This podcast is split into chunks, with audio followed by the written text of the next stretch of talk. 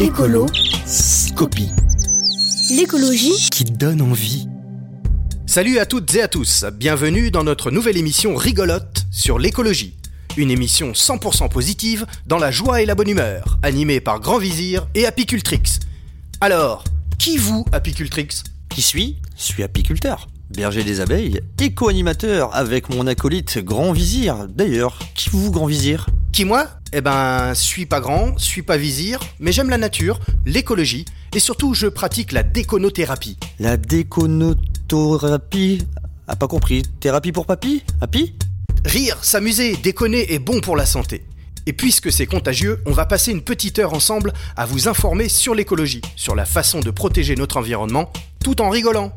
Dans cette émission, je propose qu'on parle du sol. Des sols, pas la sol meunière, pas la note de musique, mais bien de notre terre. Et nous allons essayer de répondre à la question suivante. Pourquoi et comment régénérer les sols? Et pour y répondre, nous avons un invité, Stéphane Masson. Pilier de l'association Les Jardineurs depuis trois ans, il régénère avec succès le sol de la maison de l'écologie de notre ville. Nous irons également dans les écoles pour répondre aux questions des élèves. Mais d'abord, posons la question à ChatGPT, qui nous éclairera très certainement de son intelligence artificielle. GPT. partout. Alors, ChatGPT, pourquoi régénérer les sols? La régénération des sols est une méthode durable et efficace pour restaurer la santé et la fertilité des sols. La régénération des sols implique la modification des pratiques agricoles et forestières pour favoriser la biodiversité et la santé du sol et pour rétablir l'équilibre et la fertilité des sols. C'est Kiki qu'on invite L'invité. Eh bien, merci ChatGPT, c'était vraiment, vraiment très clair. Euh, pour clarifier encore un peu plus les choses, on a invité Stéphane Masson, qui est un des piliers de l'association Les Jardineurs, association qui valorise une ancienne friche industrielle dans notre ville pour en faire une maison de l'écologie. Pour rappeler l'importance de garder les sols vivants, ce lieu s'appelle Sol Majeur. Alors Stéphane, Sol Majeur, ça existe depuis 4 ans. Toi, tu y es depuis le début. T'es arrivé quand en fait là-bas, toi? Après le premier confinement, c'était une manière de s'évader. ouais. Ah oui, bien. Suite au premier, tout premier confinement avec cette cochonnerie de Covid, euh, c'était un bon moyen d'évasion, proche, facile à accéder, et un petit coin de nature au milieu de la ville, donc euh, ça fait du bien. Et du coup, toi, en arrivant là-bas, t'as mis au service du projet tes compétences sur le sol, en fait, sur le. Compétences, oui et non. Connaissance surtout. C'est de par mon peu d'expérience euh, ayant grandi les week-ends à la campagne, c'est facile d'avoir observé euh, pendant des heures et des heures la nature et donc d'avoir acquis certaines connaissances et donc de les reproduire sur un endroit où la nature est peu développée et où l'homme a pas mal dégradé euh, le terrain. Donc l'idée est vraiment d'améliorer ce terrain et de reproduire un petit coin de paradis nature au milieu de la ville, là où c'est difficile pour la nature de se réintégrer. Toi, t'as vu la différence entre ton arrivée et maintenant, en termes de d'animaux, par exemple, vus, euh, d'insectes, de. En termes d'animaux, oui, forcément, puisqu'en apportant rien que de la matière par les composts, des petits insectes, des fourmilières, des... Je sais pas comment on va appeler ça, mais rien que la quantité de cloportes, ces, petites bestioles qui se nourrissent de bois mort et de matière en décomposition, forcément ça a attiré une multitude d'oiseaux et, d'autres animaux qui forcément apportent la vie. Donc oui, la vie s'y développe bien plus qu'en trois ans. Oui, euh, bien sûr que j'ai vu une évolution. Et bien sûr que la vie s'y développe de plus en plus. Rien que la quantité d'oiseaux observés qui viennent se nourrir, ne serait-ce que quand on travaille la terre, c'est impressionnant de voir la, la quantité d'oiseaux et même euh, d'oiseaux opportunistes qui viennent euh, nous manger dans la main même Il y a un rouge-gorge, notamment. un rouge-gorge qui a été habitué à, à profiter des coups de pelle donnés pour venir gratouiller la terre et voire même de s'incruster dans la brouette de terreau euh, pour venir manger les petites larves euh, qui s'étaient euh, développées dans le compost. Et le rouge-gorge était le plus téméraire, Mais il suffit de tourner le dos et de s'absenter 5 minutes du compost pour voir qu'il y a toute une multitude d'oiseaux, de petits oiseaux surtout, qui viennent profiter et qui sont opportunistes de ce que laisse l'homme et, et du coup viennent se nourrir euh, sur le terrain. Donc oui, bien sûr que la vie euh, s'y développe de plus en plus et que là, pour une fois que l'homme euh, fait un beau geste et apporte quelque chose à la nature. Ouais. Mais en fait, on se rend compte qu'il faut peu de choses pour la développer, la nature. Et que souvent on dépense une énergie complètement folle pour détruire cette nature. Je parle des pesticides, des tracteurs, des choses qui demandent beaucoup d'énergie en fait. Alors que euh, revenir à des choses peut-être plus saines, plus normales, plus tranquilles, plus à l'échelle humaine, avec un respect de la vie globale, eh ben euh, la nature nous le rend vite et bien. Le retour à la vie se fait vite en fait. Hmm. Il suffit de faire un, un simple tas de branches ou de tas de feuilles mortes euh, qu'on laisse à l'abandon va générer forcément euh, mieux qu'un hôtel à insectes vendu en animalerie et du coup euh, les insectes vont s'y développer, les oiseaux vont venir manger les insectes. Bah, forcément, comme il y aura des oiseaux, ça peut attirer aussi d'autres prédateurs. Enfin, il y a toute une chaîne naturelle qui va se mettre en place autour d'un simple tas de feuilles ou un simple tas de branches qui a été euh, laissé à l'abandon. Oui, alors les hôtels à insectes, alors ça c'est un bon sujet parce que toi, ce que tu racontes, c'est que c'est bien de mettre des hôtels, mais il faut surtout mettre un restaurant. Bah, c'est pas tout d'avoir euh, le dortoir, euh, enfin, dortoir, euh, façon de parler, parce que le dortoir, déjà, le fait qu'il soit mis en hauteur et qu'il n'y ait aucun contact avec le sol, je vois pas comment une, un cloporte va avoir l'idée de se dire, oh tiens, en hauteur, il y a une espèce de tour à insectes, ça va être bien d'aller s'installer là-dedans. Encore une fois, ça vaudra pas un tas de feuilles laissées à l'abandon. Faut se mettre à la place de l'insecte, quoi, tout simplement. Hein. Et ils cherchent de la nourriture. Plus qu'un logement. Le tas de feuilles non seulement fera logement, mais fera office de restaurant pour ces insectes. C'est comme nous, on va pas aller faire des, des villes dans le désert, c'est compliqué parce qu'il n'y a rien à manger. Bah, j'étais en train de penser à Dubaï en fait, mais bon après ça dépend les goûts et les couleurs, il y en a qui aiment donc euh, bon. Je crois que Las Vegas ou Dubaï, c'est deux exemples de l'humanité qui veut prouver qu'elle est capable de faire des trucs impossibles. Tu vois, c'est-à-dire développer une ville là où il y a rien. Ouais, bah c'est aussi pour ça qu'on essaye d'aller sur Mars et d'y développer la vie. Alors qu'on est si bien sur Terre, il suffirait de se contenter de ce qu'on a et d'essayer de préserver ce qu'on a surtout. Pour en revenir à, Sol Majeur, en tout cas à l'action des jardineurs, il y a eu euh, un compost mis en place à Léo Lagrange, la primaire euh, Léo Lagrange. Et euh, pourquoi je te demande ça? C'est parce que c'est les jardineurs qui sont à l'initiative de ce projet, et que ce compost à Léo Lagrange, il marche bien, et que les élèves, en fait, ont réussi à créer euh, de l'humus.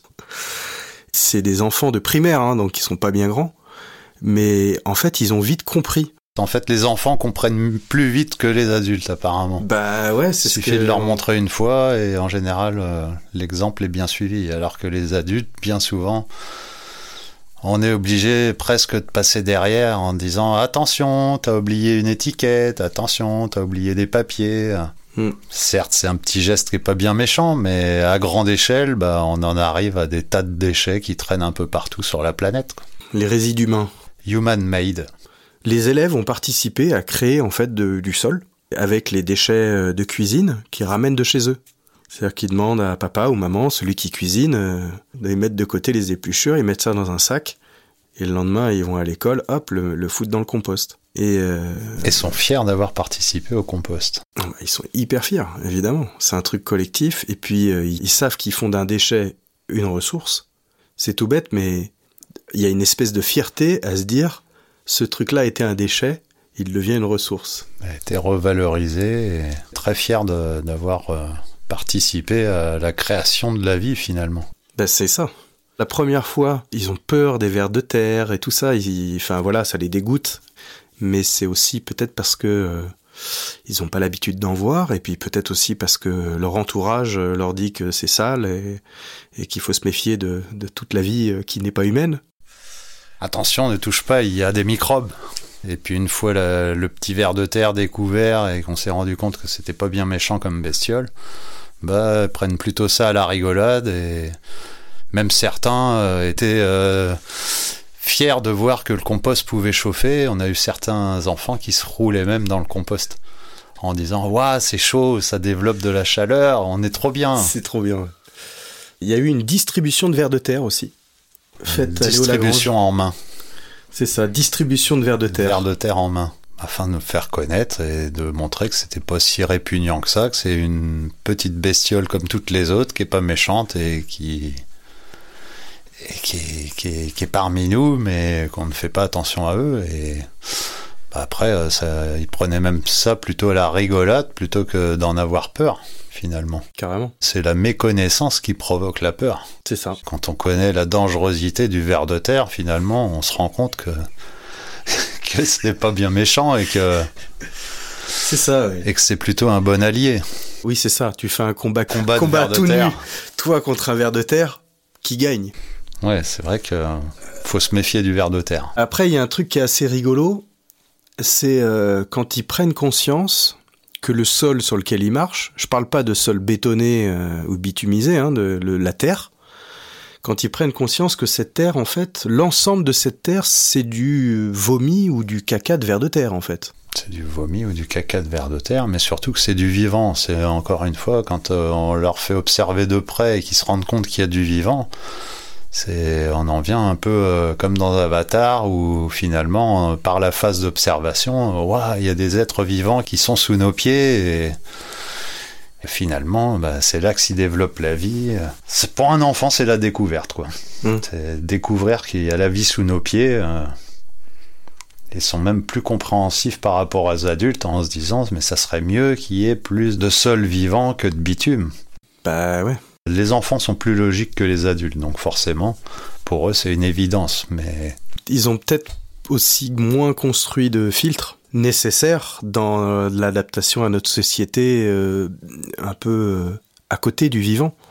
Je sais pas. Hein, ouais, ouais, moins de filtres, bah, plus de logique, plus de, enfin, ça passe pas. Les enfants passent pas par la complication, donc ils vont, vont se poser des questions très simples et il suffit de leur montrer que le vivant est sous leurs pieds pour qu'ils comprennent que c'est la meilleure des choses finalement, mieux que le bitume et mieux que le goudron et tous ces enfants sont venus à sol majeur, ont pu découvrir que bah, toute cette vie qui était présente et qui s'était développée dans le tas de feuilles ou dans le tas de compost, finalement étaient des bestioles plutôt sympathiques, inoffensives et même conviviales, puisque le coup du ver de terre, une fois mis en main, qui se tortillait, ou le cloporte, euh, pareil, qui se met en boule en ayant peur de la main de l'enfant, c'est là que l'enfant se rend compte que bah, c'est lui le prédateur et que bah, ça les faisait plutôt rire de qu'on leur ait fait croire que la petite bête était dangereuse et qu'au final, euh, bah, on leur a raconté des, plus ou moins des bêtises, quoi. À propos de bêtises, je propose qu'on écoute euh, ça. La réclame que l'on réclame. Même pas vrai. Des fleurs connectées pour aider nos abeilles. Tout en plastique synthétique, ces fleurs vont permettre aux abeilles de venir butiner les délicats parfums diffusés par la capsule connectée que vous pourrez changer chaque semaine. Une mini caméra vous permettra aussi de lancer un stream à chaque fois qu'une abeille vient butiner. Capsule à pollen vendue séparément, peut être utilisée dans vos toilettes. Les écolos. Pourquoi et comment régénérer un sol? Comment? Je vous demande comment on peut régénérer un sol. Régénérer J'ai rien compris. non mais, mais quoi? Régénérer un sol Mais attendez, un sol qui a besoin d'être régénéré, tout dégradé qu'il est, il doit plutôt ressembler à un sol bémol, voire même un fa dièse. Ouais, enfin, bah, régénérer un fa dièse, ça veut rien dire. Eh bah, c'est bien ce que je disais. Régénérer, j'ai rien compris. La réclame que l'on réclame. Même pas vrai. Cette gourde intelligente va vite devenir indispensable pour toutes vos prochaines randonnées. Elle teste la qualité de l'eau et vous envoie un rapport détaillé sur votre smartphone. Enfin, elle vibre à votre ceinture quand il est temps de vous rappeler que boire est essentiel pour votre santé. Pour votre santé, buvez plus, mangez moins, courez plus, pensez moins. Ah. C'est Kiki qu'on invite L'invité. De retour avec notre invité Stéphane Masson. Euh, Stéphane, à sol majeur, quel type de matière organique tu utilises? Bien, peut utiliser déjà toutes les matières présentes sur le terrain. L'idéal, c'est de pouvoir en rapporter de l'extérieur avec, euh, par exemple, ce que la Seine peut nous apporter, puisqu'on a les quais de Seine à proximité. Mais l'intérêt n'est pas de dépenser des litres de carburant et de gasoil pour amener euh, quelques kilos de matière organique euh, sur le terrain. Et qu'est-ce qu'il y a comme matière sur le terrain, du coup? Ben, du bois, les branches mortes, les feuilles mortes, les fruits éventuellement pourris qui restent et que les oiseaux ne mangent pas. Et du coup, la Seine, ça ramène quoi, la Seine Euh, à la Seine, lors des crues, on a pas mal de bois morts aussi qui sont restitués sur les berges lorsque l'eau redescend. Du bois flotté, comme on dit? Enfin, non, faut pas forcément qu'il soit flotté, parce que s'il est flotté, il va être, euh, il va avoir une sorte d'imputrescibilité qui va être mise en place, dans le sens où tu auras des minéraux qui vont être incrustés dans le bois. Donc il va être beaucoup plus long à se désintégrer. Par contre, si tu as euh, du bois pourri où tu peux euh, t'appuyer dessus avec le doigt et que ça fait une sorte d'éponge qui dégorge d'eau, là oui, le travail est mâché et en quelques coups de marteau dessus, tu pourras en faire du copeau et, et tu pars d'une bonne base. Donc là, oui, ton bois sera facile à travailler. D'accord. L'idée, c'est toujours de décomposer la matière en le plus petit morceau possible, quoi. Fragmenter. Plus tu fragmentes et plus tu gagnes du temps. Si tu mets un tronc d'arbre de 80 cm de diamètre en chêne massif, euh, t'auras beau euh, mettre un million de cloportes, euh, ils vont mettre 150 ans avant de détruire euh, ton chêne massif. Ouais, c'est clair.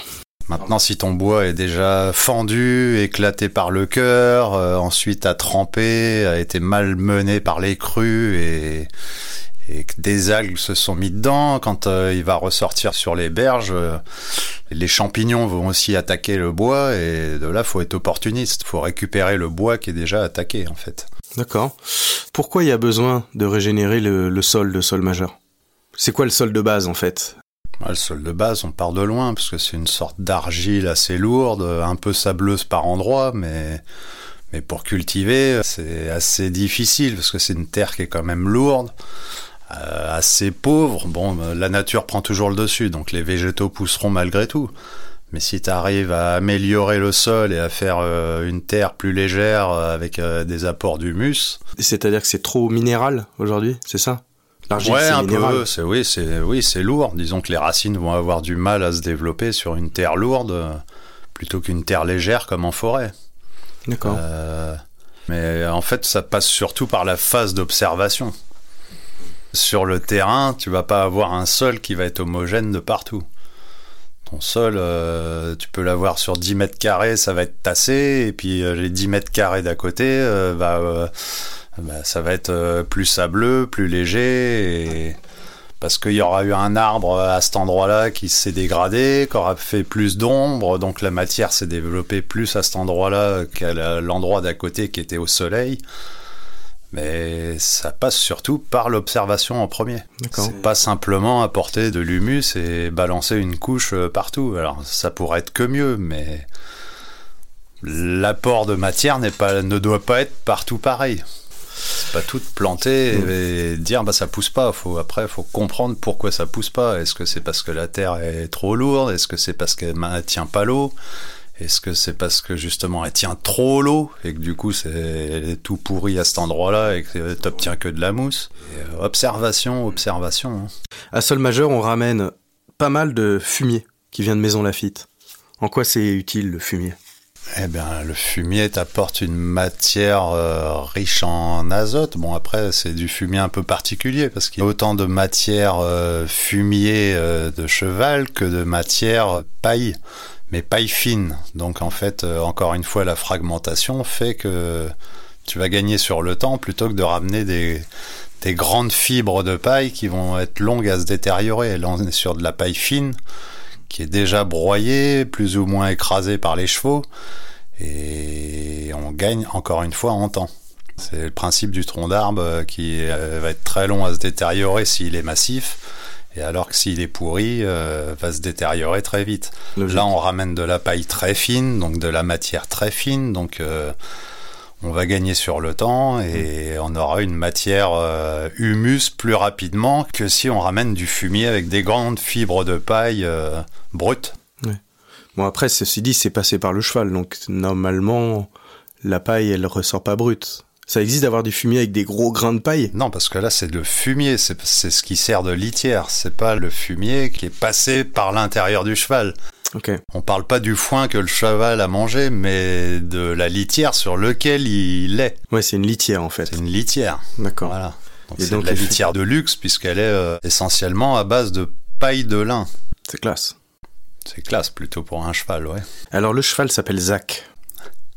Non mais Zach. donc on peut remercier Zach On quand peut même remercier Zach pour son pour son sa participation. pour ses dons assez réguliers à l'association. Ses dons réguliers et volumineux, conséquents quand même. C'est vrai. Il y a d'autres dons euh, intéressants. Il y a la ville de Houille qui a filé à plusieurs reprises des ballots de paille après leur opération Houille-Plage qu'ils font tous les étés. Et j'ai cru comprendre que c'était hyper bien aussi de récupérer beaucoup de paille comme ça. De- Enfin, une gros, un- de gros volumes. Beaucoup de paille, ouais, c'est intéressant dans le sens où ça reste de la matière euh, organique qui va se décomposer. Alors euh, bon, on est plus sur du un peu plus gros et volumineux euh, en termes de fibres, puisque là c'est vraiment de la paille par rapport aux fibres de lin. Donc ça va être plus long à se détériorer, mais c'est de la matière qui est réutilisable compost. On peut la mettre à composter en tas, en volume, puisque ça va chauffer à plusieurs dizaines de degrés et se décomposer tout de même, euh, même si c'est plus long que la décomposition du fumier fin. Mais cette matière, oui, est très intéressante dans le sens où on peut la réutiliser en paillage pour pailler le sol et faire une couche protectrice sur les, les parties euh, cultivées. En fait, on peut la réutiliser pour plusieurs choses. Ouais, ça sert à plein de Enfin, trucs en fait. plein de choses pour le jardin. euh, Par exemple, des plants de tomates qui avaient poussé carrément sur des ballots de paille un peu pourris. Quand on laisse un ballot de paille euh, se décomposer Ouais, tout des, seul, Des graines de tomates, euh, du tas de compost, euh, parce qu'on a réutilisé les ballots pour euh, fabriquer, entre guillemets, un silo à compost. Et du coup, dans ce silo à compost, euh, il y a des petites graines de tomates pourries qui se sont incrustées dans les fibres de paille euh, qui contournent le silo. Et du coup, oui, des, pieds de tomates euh, magnifiques ont poussé au, cœur de- des ballots de paille et s'y sont développés euh, correctement, même plus que correctement, puisque sans tuteur, on a eu de belles tomates euh, naturellement, sans même arroser, parce que le ballot de paille conserve l'humidité, développe une certaine chaleur. Et oui, oui, les pieds étaient plus que raisonnables pour des, pour des plantes non entretenues. Quoi. Puis il y a eu aussi des, des pieds de melon qui ont poussé, qui ont donné des petits melons qui ne sont jamais arrivés à maturité parce que c'était ils ont poussé à l'ombre, mais ont quand même donné des melons alors que nous avions semé des graines de melons au soleil euh, volontairement arrosées et on n'a pas eu de fruits. Donc comme quoi la nature se débrouille mieux que nous bah ouais, finalement. quand les conditions sont bonnes, Quand les conditions sont bonnes et toutes réunies, euh, la vie s'y développe quoi. Sans l'aide de l'homme. Et là, encore une fois, l'idée est de passer par l'observation pour réussir à reproduire ces conditions et reproduire les mêmes choses dans la partie voulue du potager, puisque la Bien sûr. nature fait mieux que nous. bah oui. Donc, euh, En à- fait- à, nous de l'aider et de l'améliorer. Donc l'idée c'est d'observer et d'apprendre la nature. Je te propose qu'on marque une petite pause et on se retrouve juste après ça. La réclame que l'on réclame. Même pas vrai. Ce mouchoir conçu par des experts en laboratoire analyse vos déjections nasales. Il vous alerte quand vous êtes enrhumé, vous informe sur le taux de pollution dans l'air et vous propose à chaque instant de vous tester contre la Covid-19 ainsi que les grippes A et B. Aïe Option H1N1 sur commande. La belle histoire. La légende du colibri. Un jour, il y a un incendie dans la forêt. Les animaux s'enfuient vers le rivage pour se mettre dans l'eau à l'abri des flammes. Splouf, le colibri prend une goutte d'eau dans son bec et va la jeter sur les flammes. Puis il recommence encore et encore. Essayant d'éteindre le feu goutte par goutte. Un tatou qui le voit ainsi s'agiter lui demande Hé, colibri, est-ce que tu sais que tu n'arriveras pas à éteindre l'incendie comme ça, car tu ne portes pas assez d'eau à la fois Le colibri lui répond alors Oui, je sais, mais je fais ma part. Cette histoire explique bien que quand un danger menace un groupe entier, il faut savoir mettre provisoirement de côté nos différences et nous unir le temps de régler ce problème commun. La réclame que l'on réclame. Même pas vrai. Ce slip peut être porté plus d'une semaine sans développer de champignons ni de bactéries. Grâce à sa climatisation intégrée et sa capacité à s'auto-retourner toutes les 12 heures. Pile vendu séparément. C'est Kiki qu'on invite L'invité. Il y a un mec qui s'appelle Idriss Aberkan. Il explique que la nature est une bibliothèque et qu'il faut arrêter de brûler les livres. Il faut se contenter de les lire et les remettre dans l'étagère. C'est exactement ça en fait. Faut observer la nature, reproduire sans la perturber, sans gratter le sol et perturber l'environnement euh, que l'on observe. Juste se mettre en mode observateur, observer et reproduire euh, dans son petit coin de potager la même chose que la nature a, a mis plusieurs dizaines d'années à faire toute seule. L'idée de pouvoir reproduire la même chose en accéléré, parce qu'on n'a pas toute la vie, comme on dit. Il y a quelques dizaines de millions d'années de recherche et développement. Voilà, de la nature qui s'est Mm. débrouillée toute seule. Alors à nous d'être euh, un peu plus intelligents et de refaire en accéléré euh, et en améliorer ce que la nature a mis des années à faire. Encore un autre apport organique, c'est la drèche de la brasserie La Petite Sœur, la brasserie locale de Sartrouville. À chaque brassin, il se débarrasse d'à peu près 300 kilos de drèche. Il y en a une petite partie qui a été récupérée à sol majeur. C'est quoi l'idée de la drèche Enfin, pourquoi ou... L'idée de la drèche, euh, bah, encore une fois, euh, bah, c'est déjà une matière qui est fragmentée, puisque c'est du résidu de céréales, donc ça reste de la matière euh, relativement fine, donc encore une fois déjà relativement fragmentée. Donc plus c'est fragmenté et plus c'est en petits morceaux et plus ça va aller vite à composter. Et puis surtout, ça a déjà macéré. Donc comme elle a déjà macéré, qu'il y a des levures qui s'y sont développées, aussitôt mis euh, en compost, soit en silo, dans des bacs ou même en tas, un vulgaire tas, la matière se met à fermenter très vite, à faire développer des champignons et forcément développer un compost relativement vite.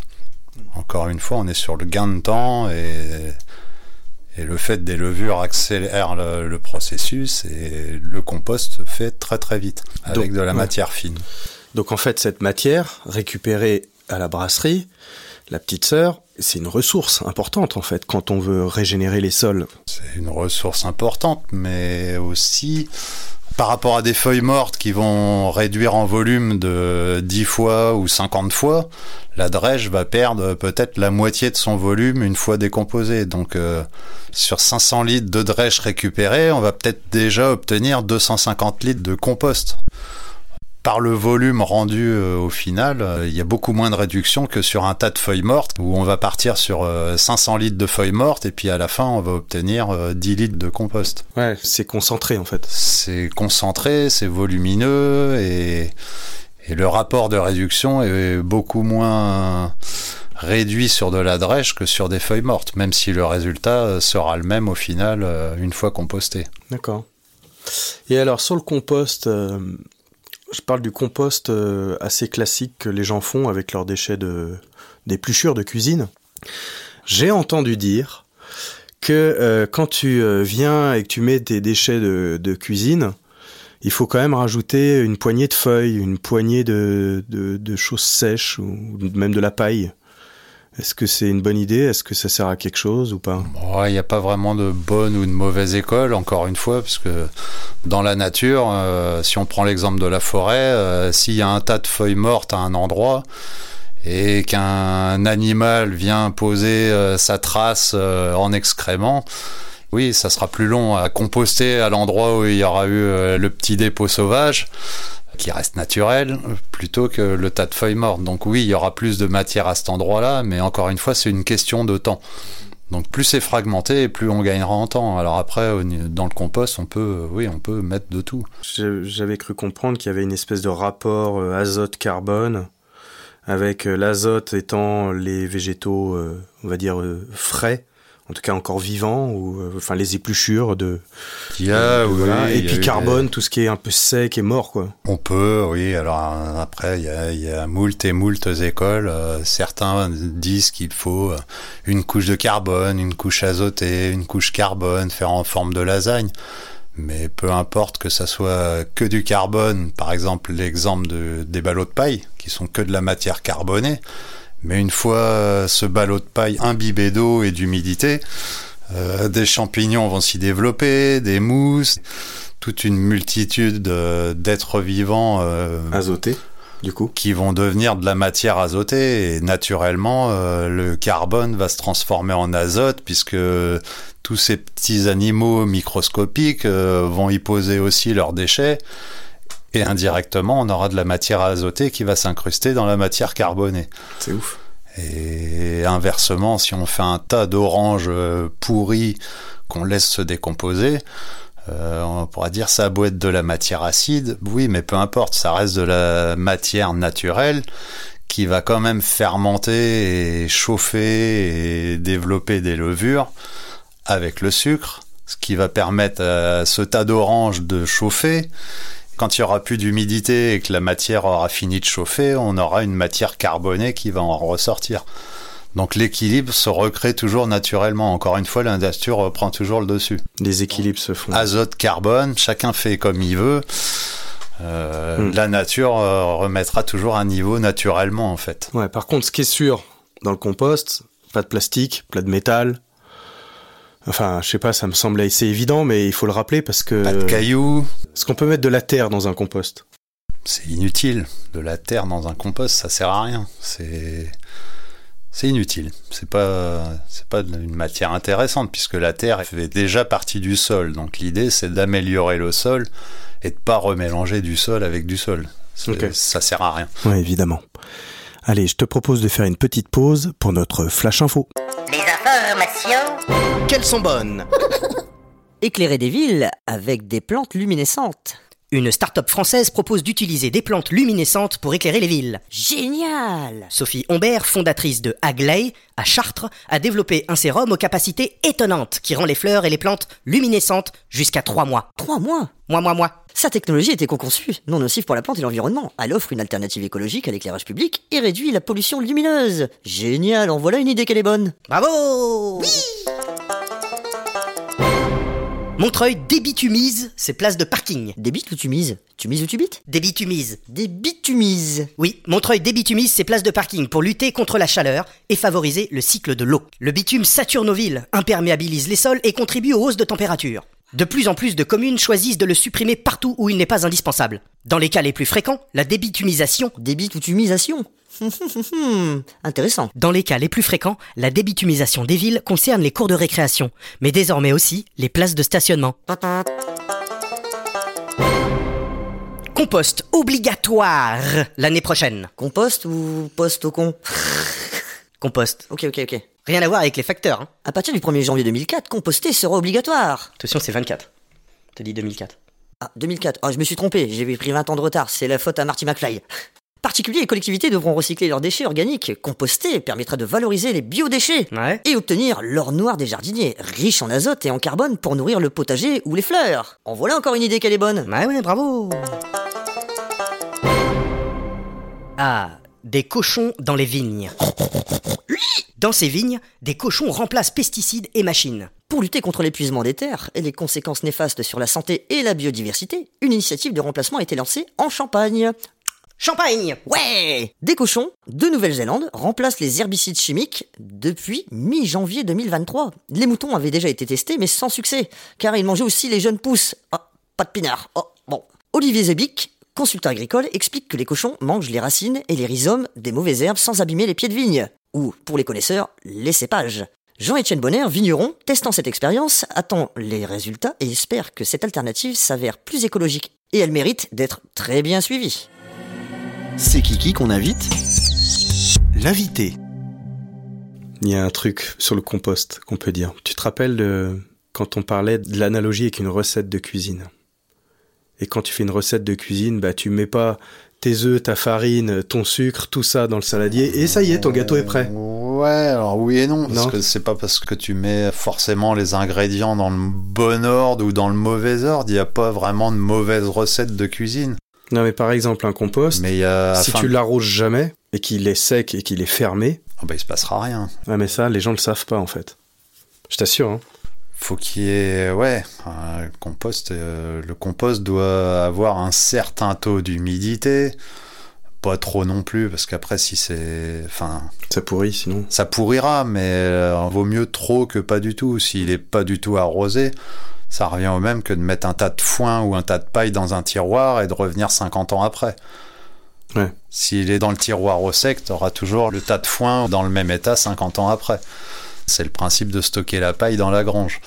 Maintenant, euh, si dans cette grange il y a des fuites et que l'eau rentre par des tuiles cassées, euh, forcément aux endroits où il y aura de l'eau, il y aura de la vie qui va se développer, la paille Mmh. va pourrir, et forcément euh, la conservation se fera pas.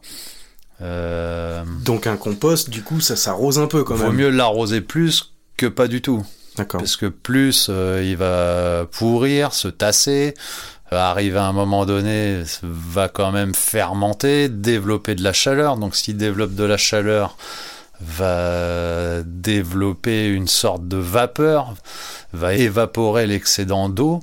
Donc forcément, l'équilibre naturel va se refaire tout seul Hmm. et va quand même fermenter. Donc l'idéal est de pouvoir surveiller le compost et de l'arroser régulièrement sans trop d'excès pour pas le noyer, mais suffisamment pour que la vie puisse s'y développer. C'est un petit peu comme euh, une fleur qu'on arrose euh, régulièrement. Faut l'alimenter, mais pas non plus la noyer, sinon euh, D'accord, faut en prendre soin en faut en fait. prendre soin. ouais. C'est- C'est Enfin un- voilà, prendre soin. c'est un petit peu comme un terrarium où on pourrait y développer la vie et ça passe encore une fois par l'observation à voir si le compost est trop ou pas assez arrosé. Il y a plusieurs écoles, il me semble. Il y a ceux qui le retournent et ceux qui le retournent pas. J'imagine qu'il y a plusieurs façons de faire, que les deux fonctionnent, mais le fait de le retourner, c'est pourquoi? C'est pour accélérer encore Alors, ça peut accélérer dans le sens où la fermentation va s'y développer plus vite, mais encore une fois, les insectes qui vont être installés et où la vis sera développée et qu'on aura un hôtel à insectes naturel, quand tu vas venir retourner ton compost, tu vas perturber la vie qui s'y est installée. Ouais, tu vas Donc casser tu vas accélérer le compostage par la fermentation, mais tu vas ralentir le développement des insectes qui est dedans. Donc il y a Il y a du pour et du contre. il y a du pour, il y a du contre, il y a plusieurs écoles. L'idéal, c'est de pouvoir faire. euh, Alors, ça jamais. Je sais pas si des gens se sont amusés à la vérifier. L'idéal, c'est de faire deux tas de compost avec les mêmes matières, le même volume, le même, euh, la même quantité d'eau apportée. Et puis un tas, on le laisse euh, se développer, fermenter et, et composter tout seul. Et l'autre tas à côté, le retourner régulièrement euh, pour que ça fermente. Et constater s'il y en et a un constater qui- s'il y en a un qui est plus rapide que l'autre. Là, à l'homme d'être plus intelligent et d'apporter sa petite touche pour accélérer le phénomène. Mais il n'y a pas de mauvaise euh, école, puisque de toute façon, euh, la nature euh, prend toujours le dessus et se débrouille très bien sans l'homme. Donc, quoi qu'il arrive, on arrivera toujours à du compost. Il y a un truc dont tu pourrais nous parler quand même, c'est assez rigolo. Il paraît que certains champignons phosphorescents ont été vus à sol majeur. C'est pas, il paraît, puisque en fait, s'est avéré qu'un soir, j'ai un petit peu tardé sur sol majeur, à mélanger, à retourner les tas de compost, jusqu'à un moment où dans ce tas de compost, j'ai vu une petite chose euh, qui avait l'air de dégager de la lumière. Donc sur le coup, j'ai cru que c'était un morceau de plastique un peu phosphorescent. Et en fait, il s'est avéré que en amenant cette euh, chose euh, un peu phosphorescente à la lumière, eh ben, c'était en fait un champignon qui s'était développé sur une euh, pauvre écorce de marron. Et en fait, ce n'était pas euh, un bout de plastique ou un, une matière euh, humaine laissée par inadvertance dans ce tas de compost, parce que ça arrive qu'on y récupère des, des papiers, des étiquettes collées sur les épluchures de légumes. Mais il s'agissait bel et bien d'un champignon euh, donc naturel qui s'était développé sur une écorce et qui dégageait naturellement de la lumière. Parce qu'une fois rapporté sous l'éclairage, euh, il s'agissait bien d'un champignon développé sur l'écorce de marron. Ce qui est complètement hallucinant, je ne connaissais pas ça. Et il suffit simplement de regarder sur Google euh, champignons phosphorescents. Et de par nos anciens, c'était une matière fréquente, puisqu'apparemment il y en avait euh, dans beaucoup de forêts, euh, sans pollution donc, euh, se développaient des champignons qui étaient phosphorescents. Et même euh, des traces d'anciens écrits décrivaient que les gens se repéraient par rapport à ces champignons sur les arbres. Alors c'est marrant parce que il y a une start-up française qui propose d'utiliser des plantes luminescentes pour éclairer les villes. Ouais. Donc il y a des gens qui travaillent parler. justement à, à ben voilà, à refaire pousser des plantes luminescentes ou des Donc des ingénieurs, Voilà. certainement. Il n'y a pas besoin d'être ingénieur pour se rendre compte que la nature développe des choses et encore une fois, ça passe par l'observation pour réussir à reproduire ce que la nature euh, a mis des milliers ou des millions d'années à développer. À nous d'être intelligents pour le reproduire euh, relativement vite et surtout euh, au bon usage. Plutôt que de mettre des lampadaires sur les routes, il, suffit, Enfin, suffirait de ouais. planter des arbres avec euh, sept couches de champignons sur l'écorce et ça éclairerait pas forcément, mais ça ferait un bon point de repère pour s'orienter ou pour délimiter les, les routes. Carrément. Un petit peu à la Avatar, en fait. Dans Avatar, toutes C'est ces même pas un petit peu, c'est complètement comme dans Avatar, c'est exactement ça. Bon bah écoute, merci beaucoup euh, Stéphane pour euh, ce moment passé euh, en ta compagnie. Euh, merci à toi, merci, euh, merci à ceux qui écoutent et qui essaieront de reproduire à petite échelle leur petit coin de paradis euh, dans leur jardin. Après, il n'y a rien de, de formel en, en disant ouais, il faut absolument faire comme ci ou comme ça. Le tout est d'essayer de bien faire et de reproduire euh, ce que la nature fait naturellement. Quand est-ce qu'on peut observer tout ce- tous ces composts, ce travail à sol majeur euh? Eh ben, venez nous voir euh, tous les dimanches. Il y a toujours une présence, euh, encore plus euh, par les beaux jours. Venez nous voir tous les dimanches, oui, sur sol majeur, sur les quais de Seine. On se fera un plaisir de vous accueillir et de vous montrer de quoi la nature est capable, parce que c'est pas nous qui sommes capables de faire ça, c'est la nature qui veut bien faire ce qu'elle veut, à condition qu'on l'accompagne et qu'on l'aide. euh, T'es dimanche, tu disais ma- matin, après-midi? Oh, plus l'après-midi, mais bon, par les beaux jours, il y, a du- il y a du monde toute la journée. ouais. On se fera un plaisir de vous accueillir. Ok, merci beaucoup. On ne manquera pas d'y aller. Merci à vous. La réclame que l'on réclame. Même pas vrai. Marre des assiettes qui ressortent sales de votre lave-vaisselle Grâce à la puissance de son jet jusqu'à 50 litres par minute, notre prélaveur enlève toute nourriture collée à vos assiettes, les rendant suffisamment propres pour être mises telles quelles dans votre lave-vaisselle. Waouh L'écologie et l'écologie. Alors, le sol, c'est quoi? Depuis des millions d'années dans la forêt, les arbres perdent leurs feuilles en automne. Les fruits tombent sur le sol, les animaux font leurs besoins, et pourtant, le sol de la forêt n'est pas recouvert d'un tas d'immondices. Mais alors, que se passe-t-il donc? Mais que se passe-t-il?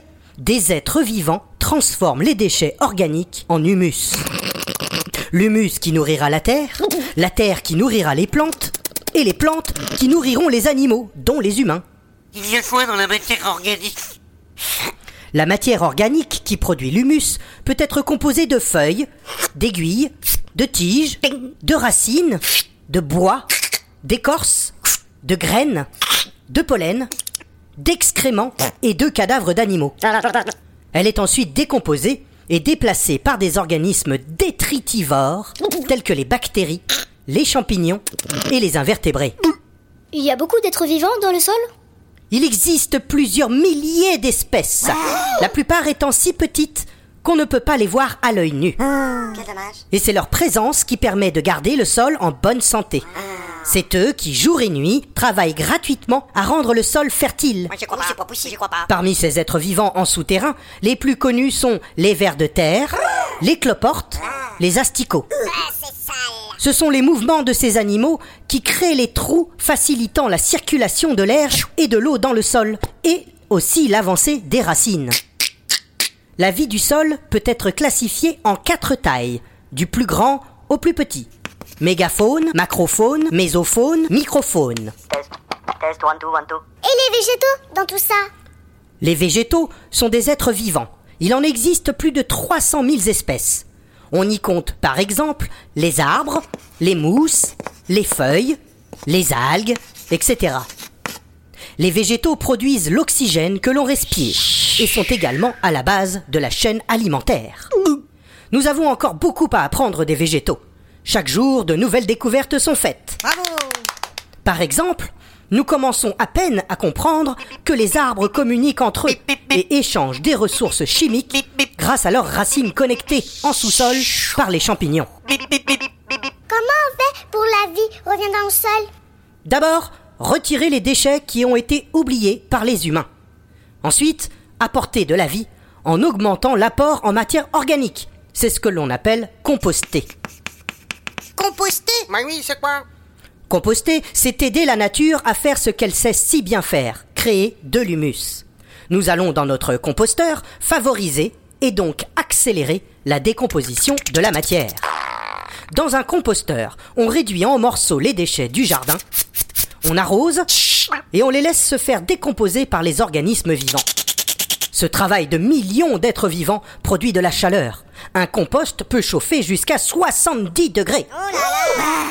Au bout de 4 à 8 mois, on obtient de l'humus qu'on va remettre dans le sol pour nourrir les plantes qui vont nous faire vivre.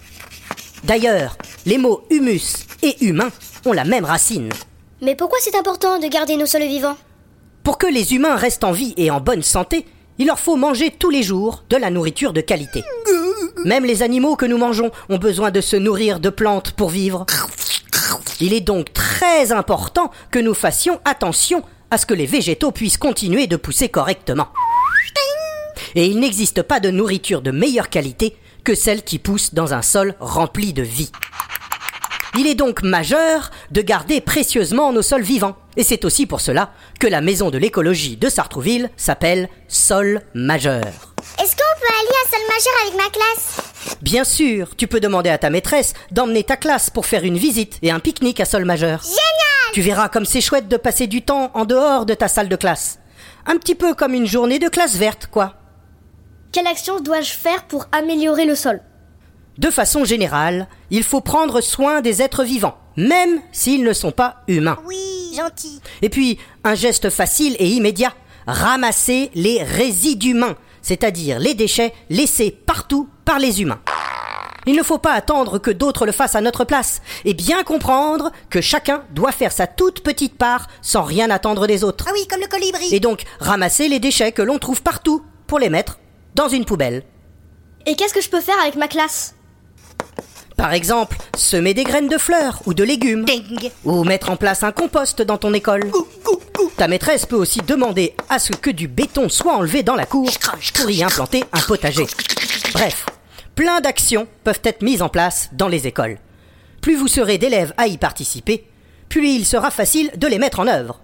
Qui est volontaire Monsieur, monsieur, moi, moi, monsieur, monsieur La réclame que l'on réclame. Même pas vrai. Samedi 4 avril, c'est la journée mondiale de la pollution. Euh, C'est génial Pendant toute cette journée, vous aurez le plaisir de polluer comme bon vous semble. Ouais, d'accord, c'est promis. Alors gardez précieusement vos huiles de vidange ainsi que vos pneus pour cette grande journée. Ouais, brûle tes pneus. Le 4 avril, rejoignez la journée mondiale de la pollution dans une ambiance positive et conviviale. Allez, on brûle tout Écolo, Scopie. En conclusion, pour conclure cette émission, on a bien compris que pour préserver la vie facile que nous avons la chance de connaître, il faut faire très attention à nos sols. Les laisser propres est une chose, mais les rendre de nouveau vivants en est une autre bien plus importante. Nous constatons que tout est lié. Les cochons dans les vignes ou l'utilisation de plantes luminescentes pour l'éclairage public sont tout autant utiles que les enfants compostant dans leur école ou même que l'action de chaque personne qui œuvre pour être gardienne du vivant. Tout colibri que vous êtes, faites votre part à votre niveau et surtout mettez-vous en lien avec les autres écolo-optimistes. Nous avons la chance d'avoir à Sartrouville Sol Majeur, notre maison de l'écologie. Un lieu fait pour apprendre, pour expérimenter et aussi pour rencontrer d'autres personnes sensibles à l'écologie.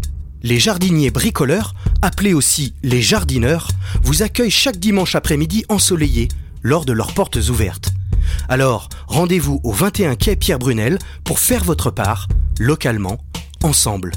Et on termine cette émission en chanson avec le titre Notre belle planète, composé et interprété par les jardineurs. Écolo, Scopie, l'écologie, qui donne envie.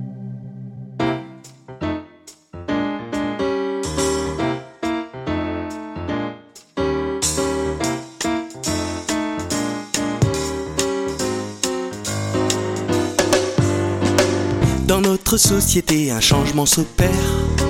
On pense à la Terre, on voudrait la sauver. Une prise de conscience qu'on aimerait planétaire. Franchement, la Terre, là on n'a rien à cirer. Sur toute sa surface, ce ne sont pas quelques cons qui vont la gêner même par milliers de millions. Elle a vu bien pire comme petit parasite et s'en est toujours, toujours bien remise. Notre belle planète nous a enfantés, on vit sur sa tête, il ne faut pas l'oublier. J'aimerais qu'on arrête de la déranger avant qu'il ne lui prenne l'envie de se gratter. Alors arrêtons de vouloir la sauver, c'est juste l'humain qu'il faudrait préserver. Et pour y arriver, va falloir s'adapter, et puis apprendre à la respecter. Il faut entretenir notre terre, nous n'y sommes que des locataires. Pour que le bail soit renouvelé, faudrait éviter de tout dégrader. Notre belle planète qui nous a on vit sur sa tête, il ne faut pas l'oublier. J'aimerais qu'on arrête de la déranger avant qu'il ne lui prenne l'envie de se gratter. Pensez un peu à ceux qui vont hériter demain de tout ce que vous laisserez. Oui, nos enfants sauront nous juger et peut-être même nous condamner si vous voulez vraiment éviter que nos descendants vivent tous cloîtrés. Faites votre part de votre côté. N'attendez plus d'être assisté. Notre belle planète qui nous a On vit sur sa tête. Il ne faut pas l'oublier. J'aimerais qu'on arrête de la déranger avant qu'il ne lui prenne l'envie de se gratter. Vous ne savez pas par où commencer, ou bien c'est juste de la timidité. Soyez confiants et même rassurés, les jardineurs sont à vos côtés. Mi-bricoleurs, mi-jardiniers, apiculteurs, tous passionnés. On aime partager et s'amuser. Même nos abeilles sont bien élevées. À sol majeur, vous apprendrez à respecter la biodiversité et mettre en œuvre tout plein d'idées pour composter, cultiver et recycler notre belle planète qui nous a enfantés. On vit sur sa tête, il ne faut pas l'oublier. J'aimerais qu'on arrête de la avant qu'il ne lui prenne l'envie de se gratter.